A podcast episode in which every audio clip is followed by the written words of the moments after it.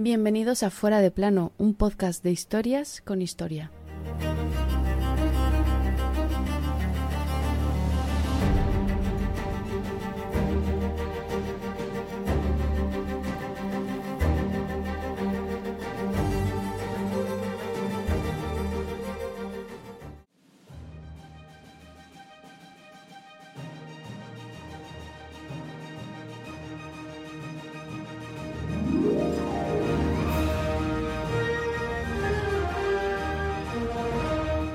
Si os preguntara por el cuadro más famoso del mundo, el primero que se os venga a la cabeza, o por el que creéis que tiene más valor económico, seguramente a muchos, muchos de vosotros y vosotras, se os vendría el cuadro de la Gioconda, la Mona Lisa de Leonardo da Vinci.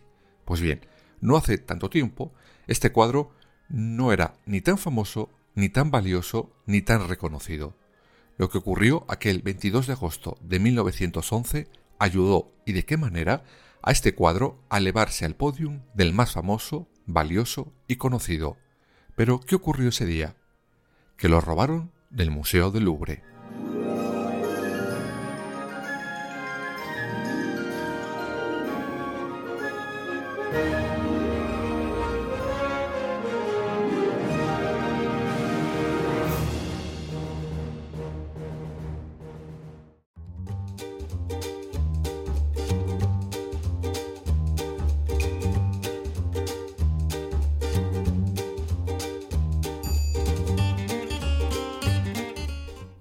Estas alturas de la película no hará falta que os describa a la Mona Lisa, una de las sonrisas o medio muecas con más misterio que hay en la pintura mundial, uno de los cuadros más grandes en fama y misterio, y más, pero más pequeños en tamaño. Hoy en día los expertos todavía están a tortas para saber quién era la Gioconda y si sonríe o no. Lo que sí creo que merece la atención, sobre todo porque es el primer paso para saber por qué lo robaron aquel 22 de agosto de hace 112 años, es ¿Por qué una de las obras más conocidas del genial Leonardo da Vinci está en Francia y no en Italia? La respuesta es sencilla. Fue un regalo. Me explico. Nos situamos en el siglo XVI. Allí reina Francisco I, todo un amante del arte. Sí, ese mismo que cada vez que podía guerreaba con nuestro Carlos I de aquí y V de allí. Pues bien, Francisco I invita a Francia a Leonardo da Vinci. Este acude con tres obras bajo el brazo: San Juan Bautista, Santa Ana con la Virgen y el Niño y la Gioconda. Pues bien, en 1516, cuando Da Vinci llega a Francia, se instala en el sur del país y por la renta de su alojamiento le abona al rey esas tres famosísimas eh, obras. Cuando el Louvre se convierte en el museo que hoy conocemos, la Mona Lisa pasará de estar colgada de los muros de Versalles a su actual emplazamiento.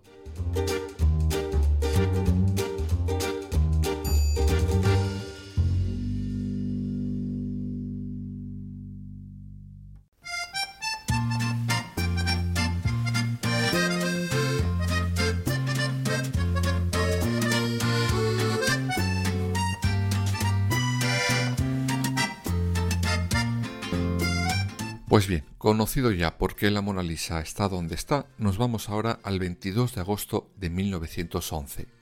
Era primera hora de la mañana, un martes. Dato muy importante, ojo, pues el lunes es el día en el que el museo cerraba sus puertas. Los trabajadores del Louvre van abriendo las salas, comprobando que todo está en orden y limpio para los visitantes de ese día. Pero algo les llama la atención y hacen saltar las alarmas. La Mona Lisa no está ha desaparecido. La han robado.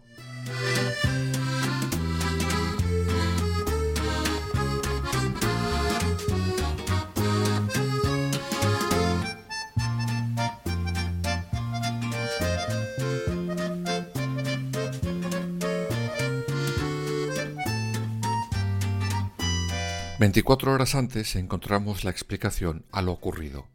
Era evidente que quien quisiera robar la Gioconda tenía que hacerlo un lunes, por lo que os acabo de contar, pero ese lunes 21 de agosto, en especial, era un lunes idóneo. A pesar de estar cerrado al público, dentro había personal y obreros, pues estaban realizando unas tareas de mantenimiento.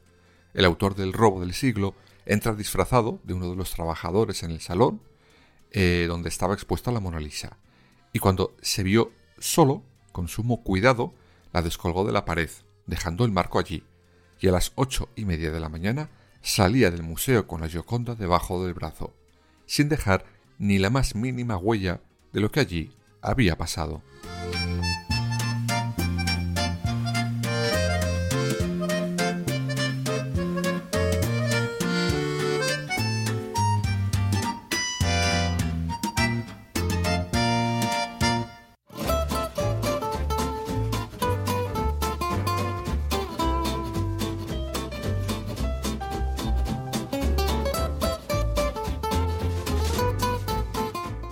Sí, os podéis imaginar cuando 24 horas después los encargados del museo se dan cuenta que ese retrato no estaba donde debería de estar. Enloquecieron. No hay otra palabra para describirlo. Cuando se dan cuenta, cierran las puertas y los que estaban allí son invitados a salir con el previo registro de rigor, sin saber, claro está, que lo que estaban buscando llevaba ya 24 horas fuera de allí. Evidentemente, avisan a la policía y, claro está, a las autoridades políticas. Curioso que el subsecretario de Estado de Bellas Artes se había ido de vacaciones con el siguiente recado a sus compañeros. No me molestéis, a no ser que arda el Louvre o roben la Gioconda. Oye, acertó de pleno.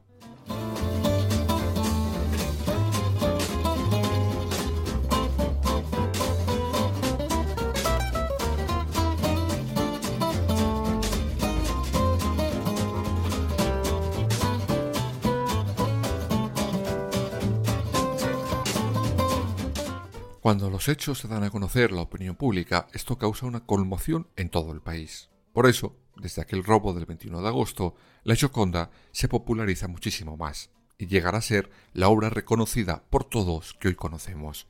Tanto es así, por ejemplo, que cuando el museo reabre sus puertas después de esto, cientos de curiosos hacían cola para ver dónde había estado colgada la Mona Lisa, solo para ver el marco que nuestro ladrón había dejado. Vamos, que no habían ido a verla cuando estaba colgada, pero sí cuando la roban. ¡Qué monos ellos! La Mona Lisa empieza a reproducirse en todos los lados. Sale a todas las horas en la prensa. Sirve como reclamo publicitario, tanto que, como llegaron a decir, la Mona Lisa salió del Louvre como un cuadro y regresó como un icono.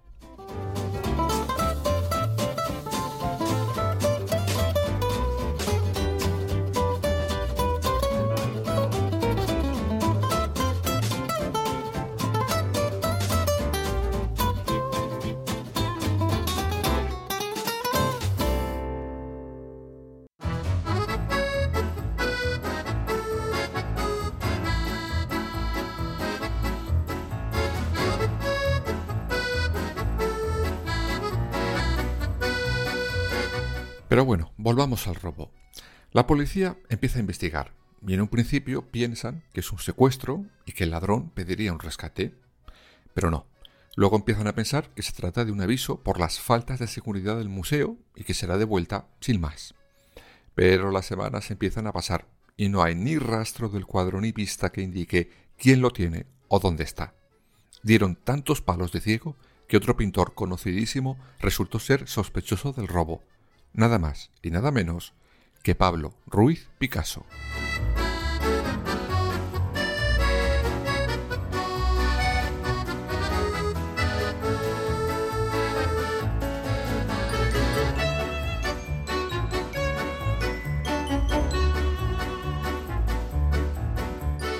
Debido a la presión social y mediática, la policía empieza a buscar donde, donde no había, y de una manera muy extraña sale un manifiesto que abogaba por la destrucción y quema de museos o bibliotecas. Vamos, pura teoría y fanfarronería. Cuando sale esa teoría, sale un nombre, el del poeta Apollinaire. Este es detenido e interrogado por ser defensor de esa teoría. Además, tenía ya su ficha policial propia, y aunque niega de forma rotunda que él haya tenido que ver algo con el robo de la Mona Lisa, nombra a Picasso como colaborador en alguna de las gamberradas que hacía. Y oye, la policía ya tenía otro sospechoso, ya por Picasso que se fueron.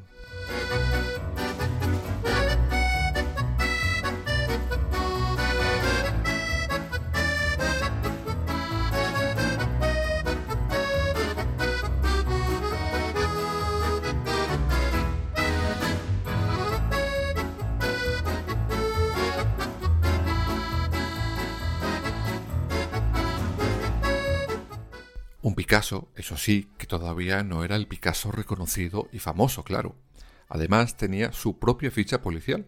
Había comprado, de manera un tanto ilegal, unas estatuillas que otro había robado del mismo Museo del Louvre. Sí, ese museo tenía más agujeros que un colador. Pues bien, Picasso es detenido y enseguida ambos son puestos en libertad por falta de pruebas. Claro, ¿qué pruebas podría haber si no tenían nada que ver? Bueno, Picasso sí que metió la pata porque de primeras negó conocer a su amigo Apollinaire, pero una vez explicado, ambos son puestos en libertad. Por cierto, este episodio no le hacía demasiada gracia recordarlo al autor del Guernica, pues aunque se consideraba muy valiente, entró y salió de la comisaría sin parar de temblar.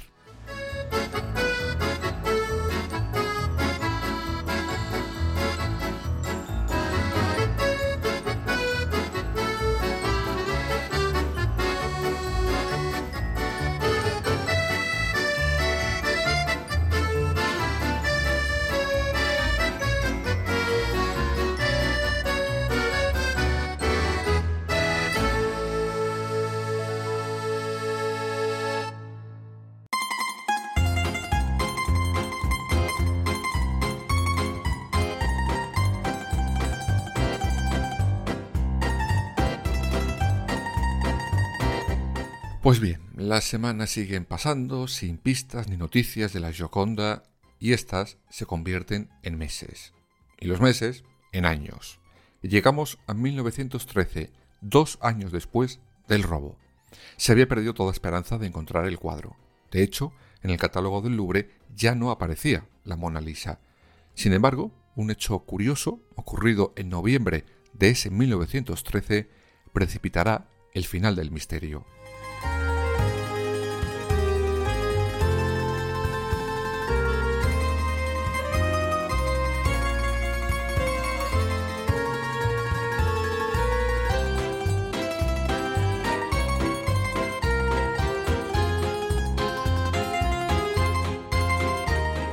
Y es que nuestro ladrón dará un paso en falso.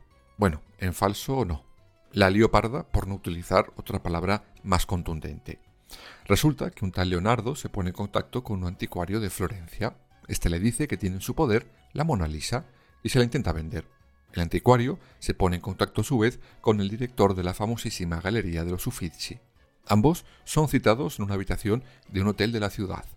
Cuando el anticuario y el director de la Uffizi ven aquello, enseguida comprenden que es cierto, que aquella era la Mona Lisa.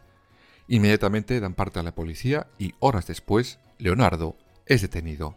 Así terminaba el periplo de más de dos años de la Gioconda, desde la pared del Louvre a una triste habitación de un hotel de Florencia. Pero ¿quién era ese Leonardo?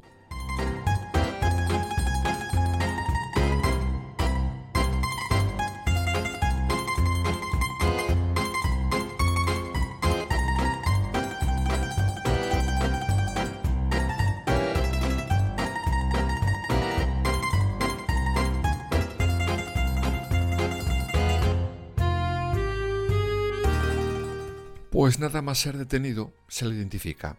Él era Vincenzo Perugia, un antiguo trabajador del Louvre. Enseguida cuenta cómo y por qué ha robado el cuadro. El robo se desarrolló así. Perugia contaba con dos cómplices que eran hermanos. Los tres estaban escondidos en un armario. Cuando pueden, salen de él y se van a la sala donde estaba colgada la Mona Lisa. Lo levantan, pues estaba protegido por un estuche de vidrio que el propio Perugia le había colocado al cuadro semanas antes envuelven en una manta el cuadro y salen corriendo por la puerta sin ser vistos por nadie. Llegan a la estación de tren y se montan en uno, huyendo todos de París con el cuadro en su poder.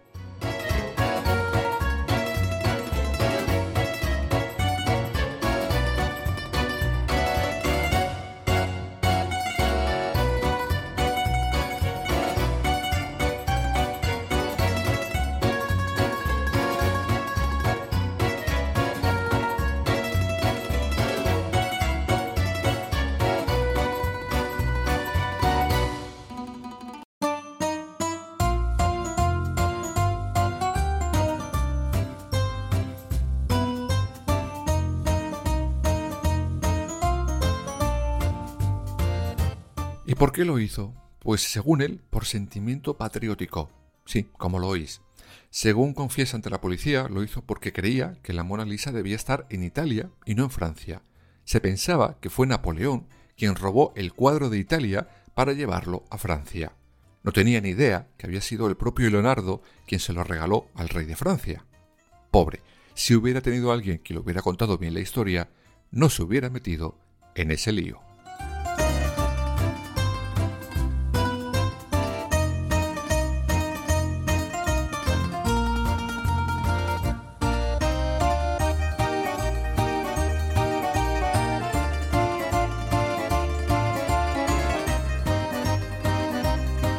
Aunque bueno, realmente tampoco se metió en tanto lío al final. Me explico. Evidentemente, al ladrón se le juzga en un juicio igual de mediático que había sido su robo. Sin embargo, su condena fue tan solo de poco más de un año de prisión que ni siquiera llegó a cumplir entero. Solo estuvo preso ocho meses por llevarse uno de los cuadros más famosos de la historia del arte. Oye, le salía a cuenta, ¿no?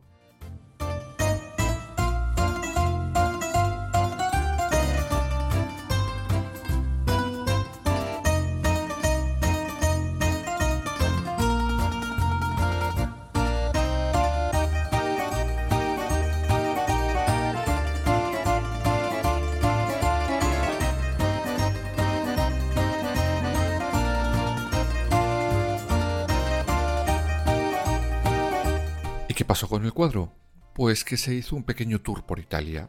Fue expuesto en varias ciudades antes de que el 4 de enero de 1914 por fin regresara a casa, las paredes del Museo del Louvre. Sin embargo, esto no es todo.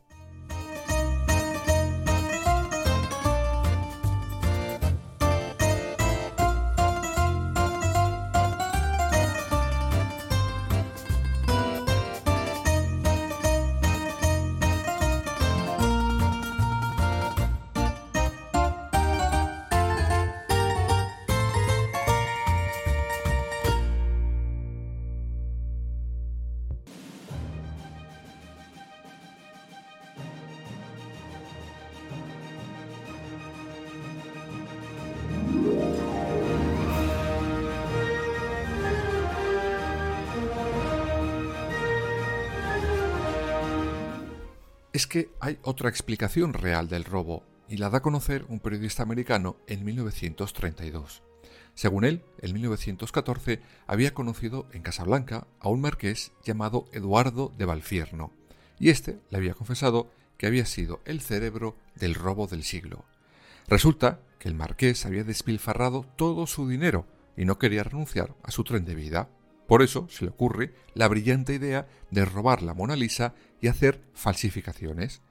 Primero encuentra al mejor falsificador para que le haga seis copias. Pero claro, le faltaba un detalle. Nada, ni mío. Si el cuadro estaba colgado en el museo, no había comprador tan idiota que se creyera que lo que le vendía el marqués era auténtico. Por eso recurre a, recurre a Perugia, a quien había conocido, además años antes, en tugurios por el mundo. Primero le ofrece mucho dinero, pero el ladrón no le hacía gracia la idea. Pronto el marqués dio con la tecla adecuada, el sentimiento patrio. Fue este, el marqués de Valfierno, quien le cuenta a Perugia la historia de que Napoleón había robado la Mona Lisa de Italia y que merecía ser devuelta a casa. Y eso fue lo que hizo que Perugia dijera sí a robar la Gioconda. El resto de la historia os la acabo de contar.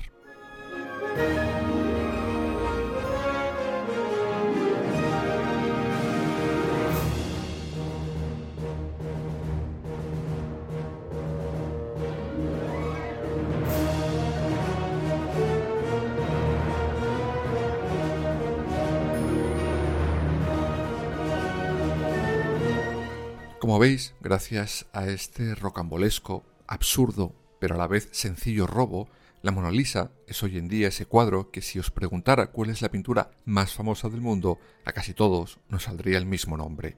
Vamos, ni la mejor agencia de publicidad podría lograr lo que este ladrón de medio pelo logró aquel 21 de agosto de 1911. Esto sí que es hacer algo viral y lo demás son tonterías.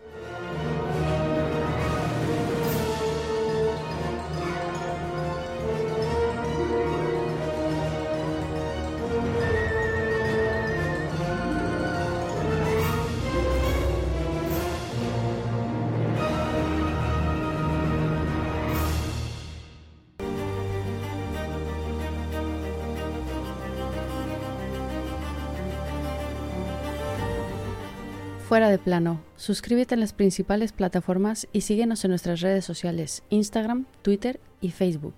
Fuera barra baja de plano.